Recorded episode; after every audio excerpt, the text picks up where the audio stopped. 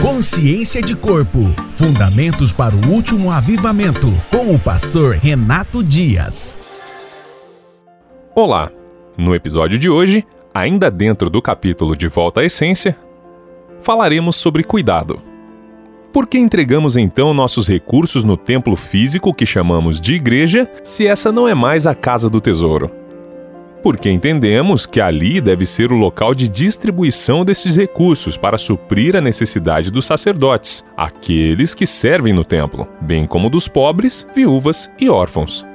A congregação é o local de ensino da palavra e um ponto de distribuição de todo tipo de bens e riquezas, mas não o único. Como explicamos no episódio anterior, hoje somos o templo ambulante do Senhor na terra Cada um de nós, individualmente, transporta tudo o que é necessário para suprir as necessidades do nosso próximo, pois somos o verdadeiro templo, a casa do tesouro.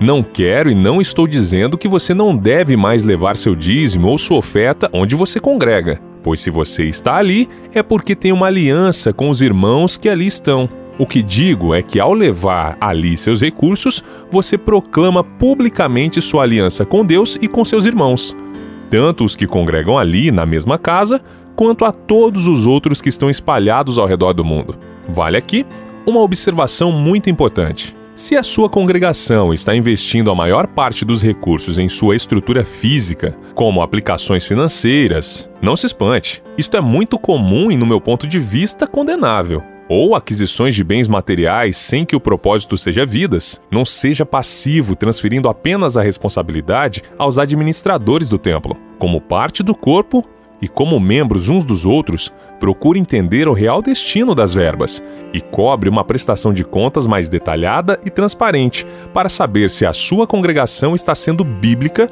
ou negligente no uso destes recursos. Precisamos ficar atentos, pois podemos estar entregando nossos recursos no templo errado e não no verdadeiro, que são pessoas. Participei de uma comunidade de fé onde 1% dos recursos eram destinados à obra de caridade, como cestas básicas e outras formas de ajuda aos necessitados, apenas para, entre aspas, inglês ver. Não era um compromisso de amor com os pobres, mas apenas para dizer na reunião do conselho que a igreja se importava com os menos favorecidos Onde foram parar os outros 99% que a congregação arrecadava? 25% era o salário do pastor, outros 10% com salários de funcionários. E o restante era para manter a estrutura e aplicação financeira, o que chamam de reserva. Este modelo está longe daquilo que estamos falando, mas é muito mais comum do que se imagina. Eis aqui o modelo correto e a referência para a igreja dos nossos dias. Da multidão dos que creem, uma era a mente e um o coração. Ninguém considerava unicamente sua coisa alguma que possuísse, mas compartilhavam tudo o que tinham. Com grande poder, os apóstolos continuavam a testemunhar a ressurreição do Senhor Jesus, e grandiosa graça estava sobre todos eles. Não havia pessoas necessitadas entre eles, pois os que possuíam terras ou casas as vendiam, traziam o dinheiro da venda e o colocavam aos pés dos apóstolos que o distribuíam segundo a necessidade de cada um. José, um levita de Chipre, a quem os apóstolos deram o nome de Barnabé, que significa encorajador, vendeu um campo que possuía, trouxe o dinheiro e colocou aos pés dos apóstolos. Atos 4, 32 ao 36.